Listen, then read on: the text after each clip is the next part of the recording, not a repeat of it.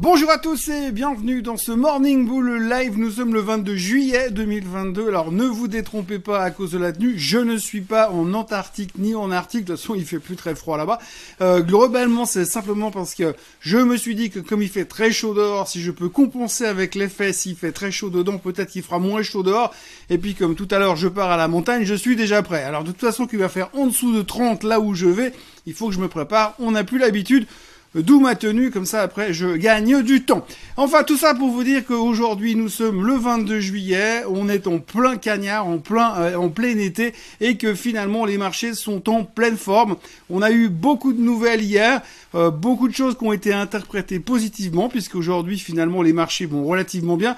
Les marchés américains ont est leur troisième jour de hausse consécutive, ça faisait un moment qu'on n'avait plus vu ça. On est toujours en dessus de notre moyenne mobile des 50 jours.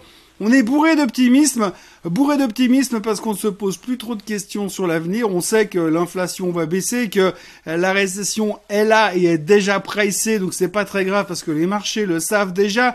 Tout le monde a l'air relativement serein. Quand on regarde la photo globale, il y a quand même des questions à se poser sur l'avenir. Mais enfin, pour l'instant, la seule chose que l'on trouve de bien et qui finalement drive le marché et rend du positivisme et de la bonne humeur en ce moment, eh bien, et c'est les chiffres du trimestre. Et ce qui est assez intéressant à observer, c'est qu'on n'a pas besoin de sortir des bons chiffres ce trimestre. Il suffit de sortir des chiffres un peu moins mauvais que ce qu'on attendait, et puis d'avoir, allez, un commentaire un petit peu encourageant pour l'avenir.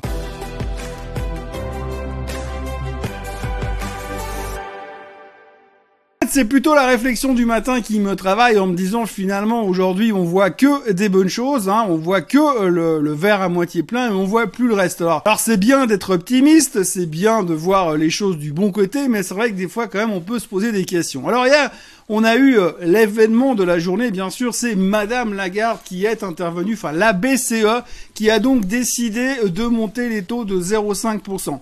Alors le fait que ça fait deux mois qu'ils nous bassinent à chaque discours, c'est-à-dire à peu près tous les quarts d'heure, comme quoi la prochaine séance de la BCE verra une hausse de 0,25%, et puis qu'au dernier moment, on dit ah bah finalement on fait 0,5%, ça ne choque personne, mais c'est pas grave, de toute façon c'est les banques centrales, ils ont tous les droits, ils font ce qu'ils veulent. En gros, ce qu'il faut quand même retenir, c'est que c'était une nouvelle positive, puisque finalement, il fut un temps, dans l'ancien temps du trading et de l'investissement, quand les taux montaient, c'était mauvais pour les actions. Mais aujourd'hui, c'est bon pour les actions parce que ça veut dire que we care. Euh, du coup, ils s'occupent du problème. Ils sont en train d'essayer de gérer les choses pour finalement régler les problèmes dans lesquels nous avons. Donc, régler le problème de l'inflation. Donc, si aujourd'hui on monte les taux, c'est pas méchant, c'est gentil. C'est pour régler les problèmes d'inflation.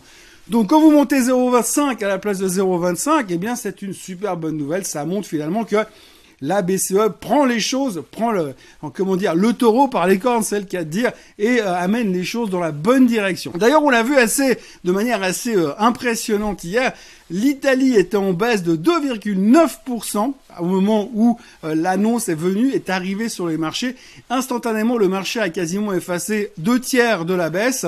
Alors on baissait de 3% parce que l'Italie est endettée jusqu'au cou, parce que Draghi a foutu le camp, parce qu'ils sont en train d'appeler à, des élections rapides pour remplacer Draghi et trouver une solution qu'ils ne trouveront pas, puisque comme on l'a déjà dit, la moyenne de durée d'un gouvernement italien, c'est trois mois, en gros, sur les 130 dernières années. Donc de toute façon, ça restera le Muppet encore un bon moment.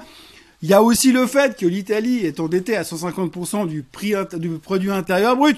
Ça ne choque personne et que ça représente plus ou moins 25% de la dette européenne.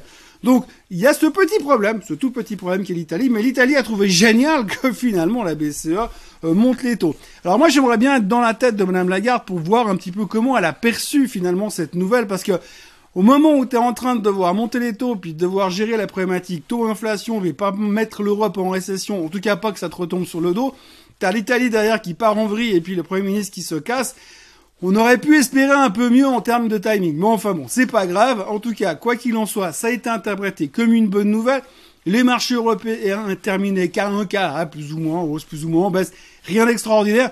Mais enfin, on a connu des périodes dans le passé où quand la BCE montait les taux, bon c'est pas souvent, hein, mais quand la BCE montait les taux, eh bien on avait quand même les marchés qui étaient pénalisés. Aujourd'hui, c'est plus vraiment le cas puisque comme je le disais avant, Monter les taux, ça veut dire qu'on combat l'inflation et qu'on va pas se laisser faire. Donc voilà, l'Europe s'en sort bien parce que les taux montent et puis euh, aux États-Unis, ailleurs, eh bien qu'est-ce qu'on regarde? C'est les résultats trimestriels. Donc hier, c'était champagne et cotillon encore sur Netflix parce que ça fait quand même trois jours qu'on se dit c'est génial, Netflix, ils ont perdu des abonnés mais beaucoup moins que prévu. Donc c'est une super nouvelle. Super nouvelle de Netflix qui continue à monter. Et puis alors derrière, on a Tesla. Alors on parlait des résultats de Tesla hier. Je vous disais qu'en pré-opening hier matin, elle était en hausse de 1,5%.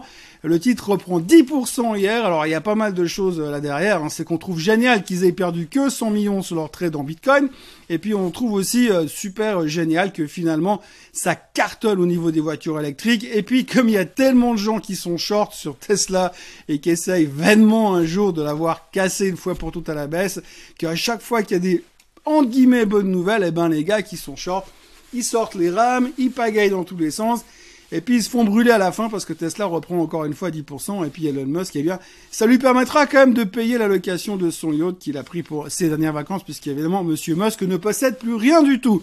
Donc aujourd'hui, on est toujours dans un marché qui est vraiment enthousiasmé par les résultats. Parce qu'on a l'impression que c'est moins pire, hein, ça fait un moment que je le répète, mais le marché voit des résultats moins pires, donc c'est une bonne nouvelle. Et puis surtout, c'est vrai que ce qu'il faut retenir aujourd'hui, c'est que quand vous avez un CEO qui vient vous dire nous, on a fait des résultats moins pires que ce qu'on attendait et on est plutôt confiant pour l'avenir. Alors ça, on adore, c'est génial. À côté de ça, vous avez quand même d'autres nouvelles qui viennent euh, un peu heurter le marché, mais qui finalement n'ont moins d'impact. Hein. Il y a quelques semaines en arrière, on aurait eu ce genre de nouvelles, le marché se faisait démonter la tête, mais là, pas du tout.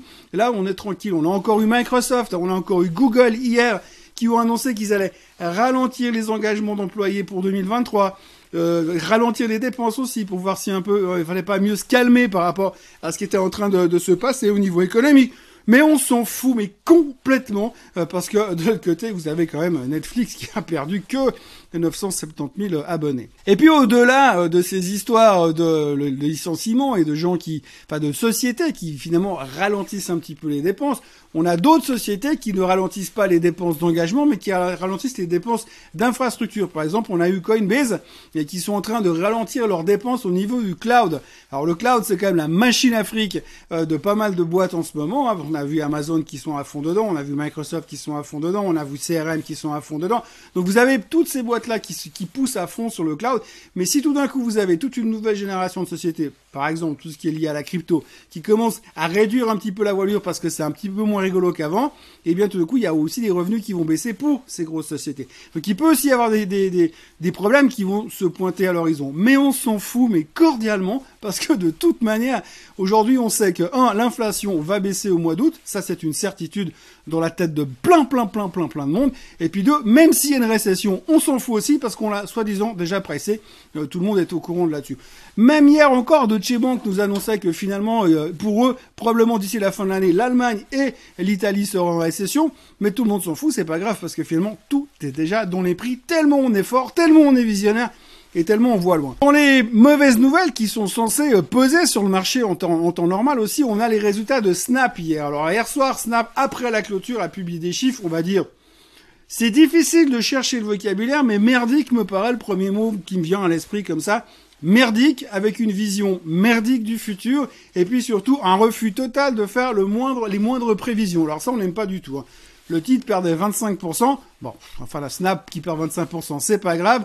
Je me tue à le répéter depuis le début en disant que cette boîte c'est une boîte merdique que finalement les applications qui vendent ça ne sert strictement à rien. C'est l'app la plus débile, la plus dangereuse que j'ai jamais vue sur sur un téléphone. Mais enfin peu peu importe, c'est pas à moi de juger ce genre de choses.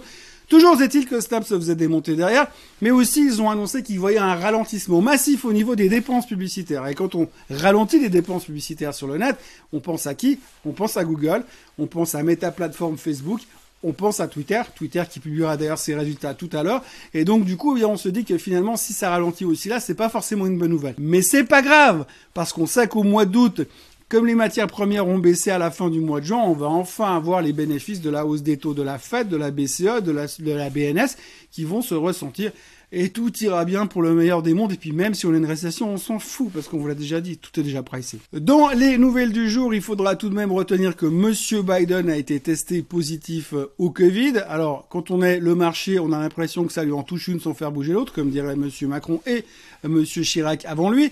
Et euh, donc du coup, rien à faire de ce côté-là. De l'autre côté, on a le Japon qui s'inquiète de voir l'augmentation des collaborations entre euh, la Russie et la Chine. Pas de quoi s'inquiéter non plus. On entend aussi dire que la Chine est prête à attaquer Taïwan si ça venait un petit peu trop chaud. Mais dans l'intervalle, Madame Pelosi veut aller euh, discuter avec les fabricants de semi-conducteurs à Taïwan, ce qui est une super bonne idée, que ça va surtout pas énerver la Chine. Mais c'est pas grave parce que de toute façon, quelque part, Netflix a sorti des bons résultats. Et puis ensuite, on a quoi encore d'autre derrière? Eh L'Allemagne. L'Allemagne qui est toujours dans une panade monumentale. Si vous cherchez un tout petit peu dans la thématique du gaz, parce que oui, le pipeline Nord Stream 1 a recommencé à fonctionner hier, c'est une super bonne nouvelle, mais il fonctionne moins fort et moins vite que ce qu'il ne fonctionnait avant. Il y a encore une histoire de turbine qui vient du Canada où c'est en train de se chauffer entre la Russie et le Canada, c'est notre histoire. Mais en gros, ce qui veut dire que la quantité de gaz qui arrive en Allemagne est inférieure à ce qui venait d'habitude. Ce qui veut dire que donc ces prochains temps, on va devoir, les Allemands vont devoir distribuer euh, le gaz avec parcimonie un peu partout en Europe. Ce qui veut dire soit ils vont se rationner eux, soit ils vont rationner les autres. Donc, je vous laisse imaginer comment ça va se passer, mais en gros, on peut avoir un autre. D'ailleurs, on note aussi dans les nouvelles de ces dernières heures qu'il y a une augmentation massive des commandes de bois de chauffage en Suisse, puisque tous les ménages qui ont une cheminée sont en train de stocker des stères et des stères de bois euh, dans la, dans le garage, dans la cave, dans la chambre à coucher du petit dernier pour se prémunir contre un éventuel euh, rationnement en électricité et en énergie euh, dans les mois d'hiver qui arrivent. C'est difficile à croire que ça puisse se produire quand on tape des 35 degrés toute la journée.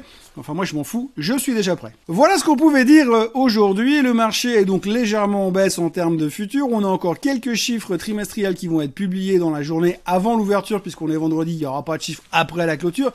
Retenez quand même les chiffres de Twitter par rapport à ce qui s'est passé sur Snap, ça pourrait être showtime quand même. Euh, même si Twitter aujourd'hui, ils ont bien d'autres préoccupations que la thématique des résultats, ça c'est une autre histoire. Euh, et puis autrement, eh bien, on va terminer cette semaine en roue libre, sans réfléchir plus que tant. Il faut voir aujourd'hui qu'on a quand même un côté très très positif, que les flots d'investissement sont plutôt encourageants sur les marchés.